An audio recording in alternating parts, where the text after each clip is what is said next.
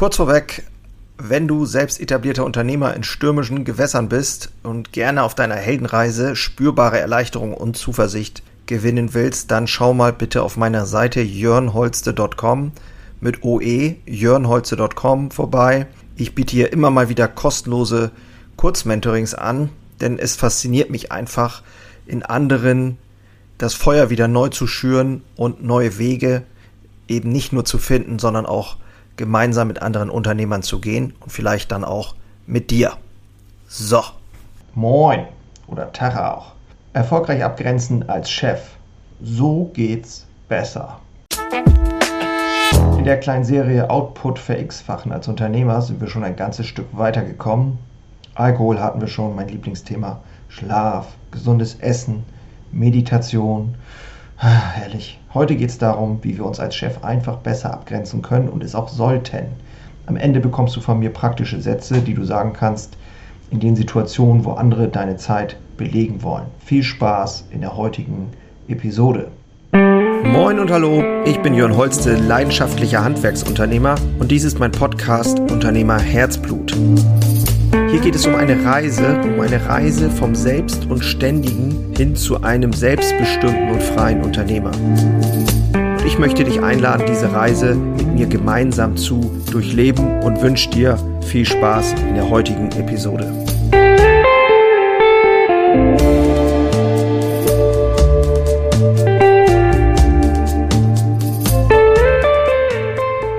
Begleite andere Selbstständige dabei, zuerst sich selbst und dann andere besser zu verstehen, um dann die richtigen Entscheidungen zu treffen, das eigene Unternehmen noch mehr zum Strahlen zu bringen und den Mut zu entwickeln, die Liebe als Triebkraft des eigenen Handelns zuzulassen.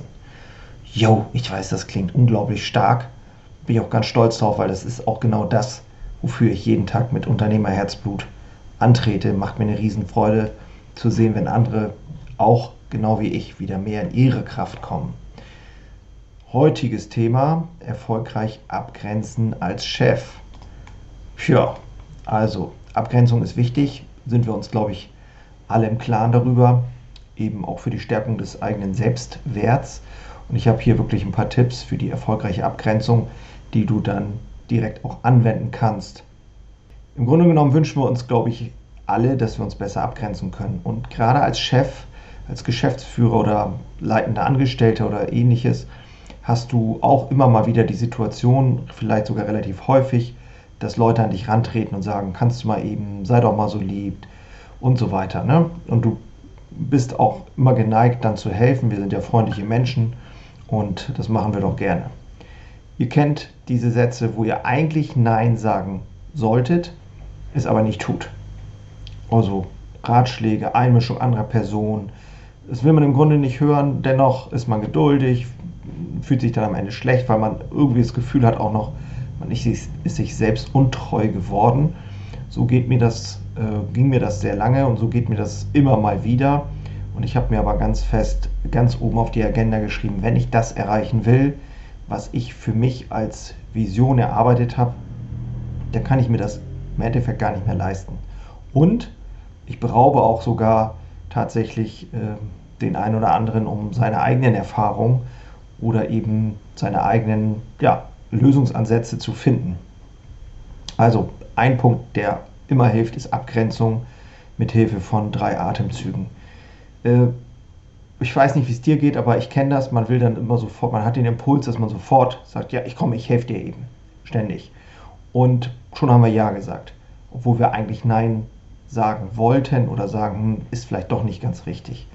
Mit Hilfe von zwei oder drei Atemzügen ähm, kannst du praktisch kurz in dich gehen und kannst im Zweifel auch erstmal nochmal überlegen, will ich das überhaupt? Habe ich die Zeit dazu? Setzt mich das unter Druck?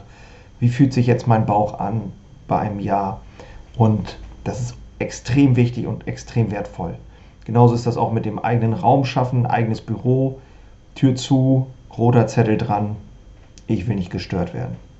Diese Fragen für eine Bedenkzeit ist, ist, ist glaube ich, einfach ein sehr guter Tipp. Und es gibt auch, was ich mal gelesen habe, die Idee, dass man, bevor man jetzt irgendwie eine vorschnelle Antwort raushaut, nochmal eine Standardantwort einfach zu geben und zu sagen, äh, nein, tut mir leid, ähm, geht gerade nicht oder passt jetzt nicht oder ist jetzt nicht mein Thema, tut mir leid. Entweder sagst du, komm später noch, noch mal auf mich zu oder du sagst eben in diesem Fall einmal nein und kommst von dir aus, wenn du sagst, hm, hast doch irgendwie das falsch eingeschätzt, du kannst ihm doch helfen, dann kannst du ja nochmal auf ihn zugehen. Ist ja auch nicht das Problem. Aber dann hast du erstmal nicht wieder die, die Last der sozusagen, der Schuld hätte ich jetzt fast gesagt, also die Last des, ich mache das schon für dich, ähm, wieder bei dir sozusagen. Ne? Bei Abgrenzung generell kommt es auch auf das Timing an. Ne, wenn dir jetzt dein Bauchgefühl sagt, nein, dann ist es auch besser, dieses Nein sofort zu kommunizieren, bevor man wieder innerlich in irgendeinen Konflikt gerät. Ne, wenn du diesen ersten Impuls übergehst, quasi Nein zu sagen, dann wird es nachher immer schwieriger, weil sich dann womöglich auch Ärger in dir aufbaut und dann bist du auch nicht mehr gelassen. Also dieses, das habe ich gelernt, dass ich oder mehr, dass ich immer mehr lerne, auch von vornherein gleich erstmal Nein zu sagen. Es stimmt ja, wenn, wir nicht mehr gelassen Nein sagen können, dann, dann baut sich ja nicht mehr, nicht nur bei uns innerlich Widerstand oder Ärger auf, sondern der andere spürt das ja, diese Ambivalenz und fühlt sich vielleicht auch noch, wenn es doof läuft, irgendwie verletzt, weil er dieses zögerliche Verhalten gar nicht einschätzen kann. Na? Man kann auch vielleicht ein Teil ja kommunizieren, was ich vorhin schon sagte. Ja gerne, kommende Montag. Oder ja gerne, allerdings erst um 15 Uhr oder wie auch immer. Punkt 3 wäre zum Beispiel auch sowas wie ähm, äh, kurz und knapp sozusagen, ne, dass man irgendwie nicht da in langen Begründungen rumeiert, sondern einfach sagt, nein, passt nicht. Ne, also es gibt wir haben auch immer so die Neigung, dass wir uns immer rechtfertigen müssen. Und das ist einfach falsch.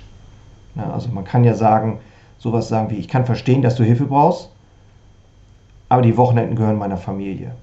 Oder ich helfe dir sehr gerne, aber für dieses Projekt fehlt mir jetzt irgendwie die Zeit oder die Erfahrung oder das Know-how. Oder ich verstehe ja, dass es für dich eine Hervor Herausforderung ist, aber das ist nicht mein Verantwortungsbereich. Bitte klär das selber.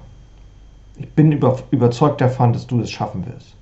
Mit solchen Sätzen ist das, ist das eine wertschätzende Abgrenzung und du signalisierst so eben auch den anderen, dass er sein Bedürfnis, dass du sein Bedürfnis siehst und auch anerkennst. Na, dadurch bekommt diese Abgrenzung eine selbstbewusste und respektvolle Resonanz. Das finde ich eigentlich ganz spannend, den Gedanken.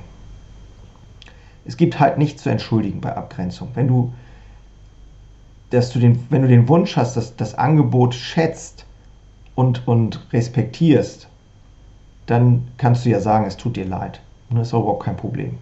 Das impliziert keine Schuld oder so, sondern einfach nur Anteilnahme. Mensch, oh Mensch, das tut mir jetzt leid. Ich, für mich passt es gerade gar nicht. Sorry.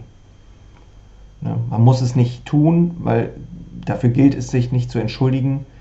Aber trotzdem ist das natürlich eine Möglichkeit, um, um deine Anteilnahme auszudrücken. Schmeicheleien bringen die Abgrenzung natürlich schnell ins Kippen. Ne, wenn du jetzt überleg mal, Hand aufs Herz, äh, wer lässt sich nicht gerne mit Schmeicheleien um den Finger wickeln? Ne, das kennen wir ja auch von unseren Kindern vielleicht. Doch manche Schmeicheleien umwickelt das Anliegen nur wie so ein, wie ein hübsches Papier, eine Mogelpackung.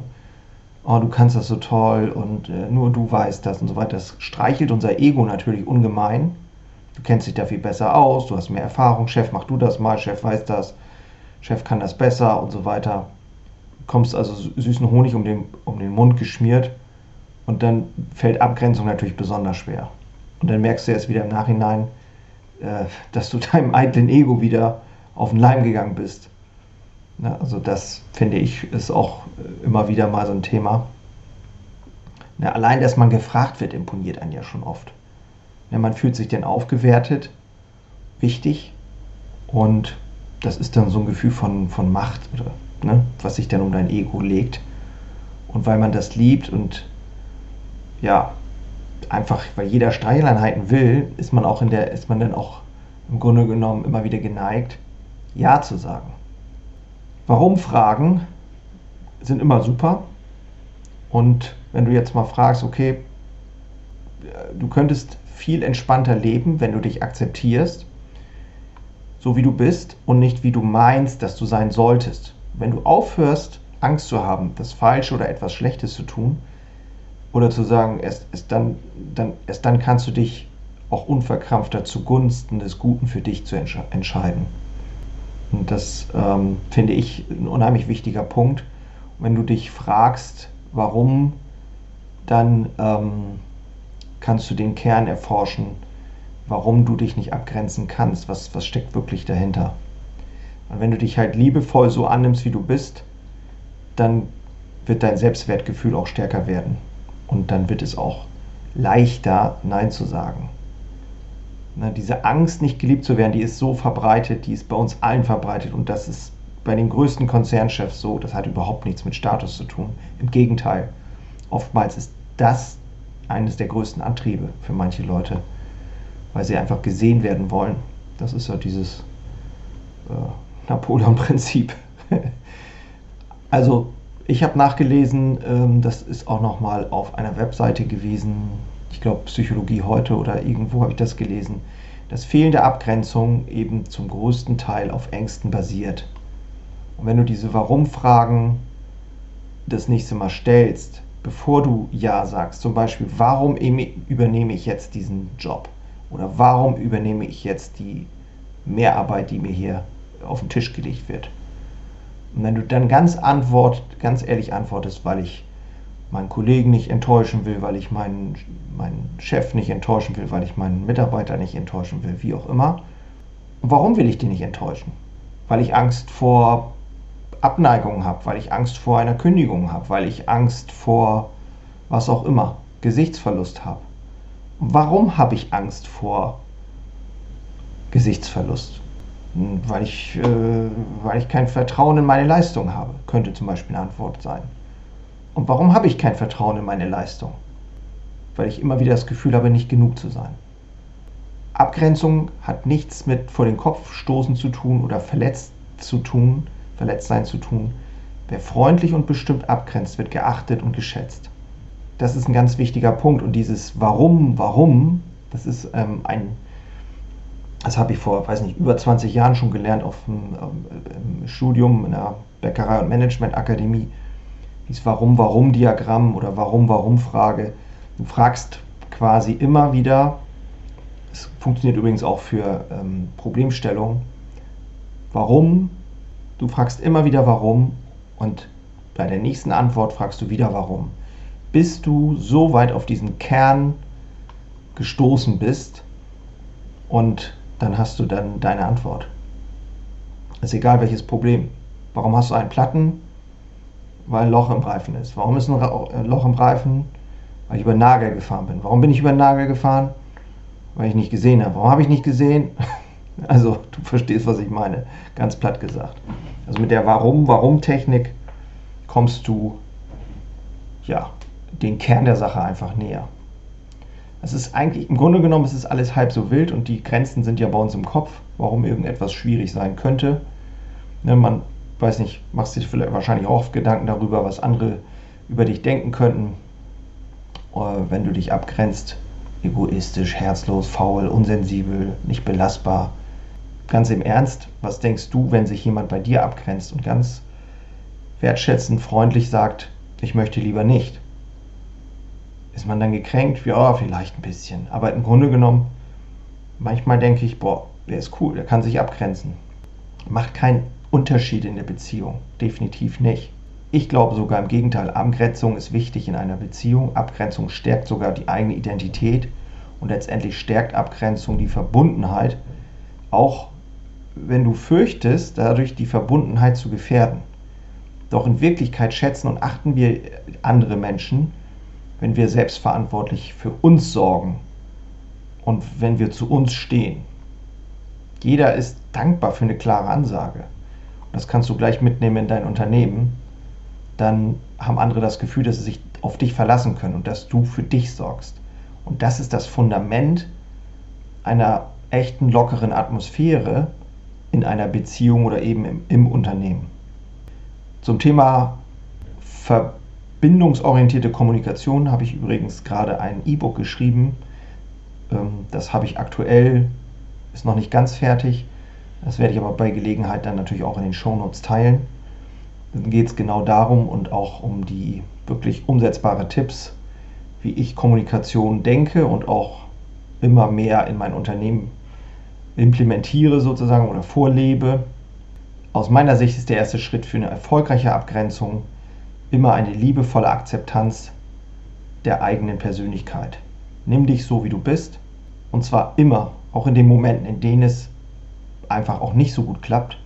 Und nicht das eigene, in Anführungszeichen, Verhalten immer als Versagen aburteilen, sondern achtsam erkennen, daraus lernen, akzeptieren und weiter. So, das war jetzt mal so ein Thema, was auch dieses äh, Thema Mindset so ein bisschen anschneidet, aber eins auch der wichtigen Punkte, um das, den eigenen Output zu verX-fachen. Das ist ja hier immer noch die Serie. Ich wiederhole noch mal ganz kurz. Wir haben angefangen mit Alkohol. Ein ganz heißes Thema aus meiner Sicht. Wir haben über Schlaf gesprochen. Wir haben über gesundes Essen gesprochen und mein Tipp, wie du zumindest ähm, etwas tun kannst, wir haben über Meditation gesprochen, auch ein wahnsinnig weit unterschätzter Punkt. Heute haben wir über erfolgreiches Abgrenzen gesprochen. Nicht nur als Chef, meiner Meinung nach, ich glaube für jeden wichtig. In der nächsten Episode wird es um Sport gehen. Dann wird es noch um Bücher gehen. Dann werden wir noch über die Sedierung durch Nachrichten sprechen. Also News, Nachrichten, alles was in der Zeitung steht und so weiter. Dann dieses Social Dilemma mit Social Media. Und ähm, ja, dann war es das. Das sind dann diese zehn Punkte, die aus meiner Sicht, glaube ich, den, einen extrem großen Hebel ausmachen, weiterzukommen im Leben und ähm, eben den Output tatsächlich zu, ja, vielleicht verzehnfachen. Keine Ahnung. Ist jetzt nur geschätzt, aber definitiv hilft es dabei. An dieser Stelle danke, dass du dabei bist. Ich freue mich immer riesig über Feedback. Also wenn du magst, gerne kommentieren, gerne bewerten den Podcast. Ansonsten alles weitere findest du in den Show Notes. Und ja, ich mache immer wieder in regelmäßigen Abständen ein Live-Training per Zoom-Call. Wenn du magst, trag dich da gerne ein auf der Seite jörnholste.com slash Training. jörnholste.com slash Training findest du alles weitere. Und ja, ich gucke aus dem Fenster, Schneeregen, Eisregen. Ganz übel. Naja, wo auch immer du bist, bleib gesund. Ich bin damit raus. Mach's gut. Ciao.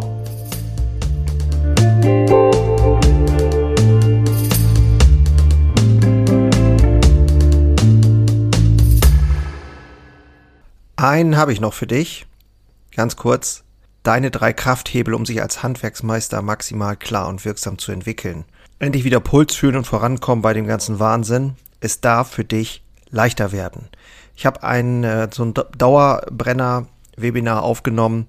Das schalte ich immer mal wieder online und unter dem Link in den Shownotes findest du den Zugang dazu. Du lernst in diesem Webinar, wie du wieder mehr Klarheit bekommst und wie sie dir hilft, gelassener und besser voranzukommen. Die unverrückbare Wahrheit über Selbstständigkeit, zumindest die ich für mich rausgefunden habe, und diese anzuerkennen führte bei mir ironischerweise zu mehr Freiheit. Ist kein Theorieblabla, sondern wirklich erlebte und durchlebte Erfahrung von der Basis am Handwerk. Ich möchte hiermit was zurückgeben und deswegen habe ich das jetzt live geschaltet aktuell. Du kannst dir da einen Termin aussuchen und dann mit einsteigen. Also, das eigene Handeln und Verhalten mal auf den Prüfstand stellen und damit du da nicht die gleichen Fehler machst wie tausende andere und ich vor dir, teile ich dir dort Ganz einfach meine simple Drei-Hebel-Strategie, um wieder wirksamer und klarer in die Zukunft zu kommen. Würde mich freuen, dich dort kennenzulernen. Alle Infos findest du, wie gesagt, unten in den Shownotes. So, und jetzt bis zum nächsten Mal. Mach's gut. Ciao.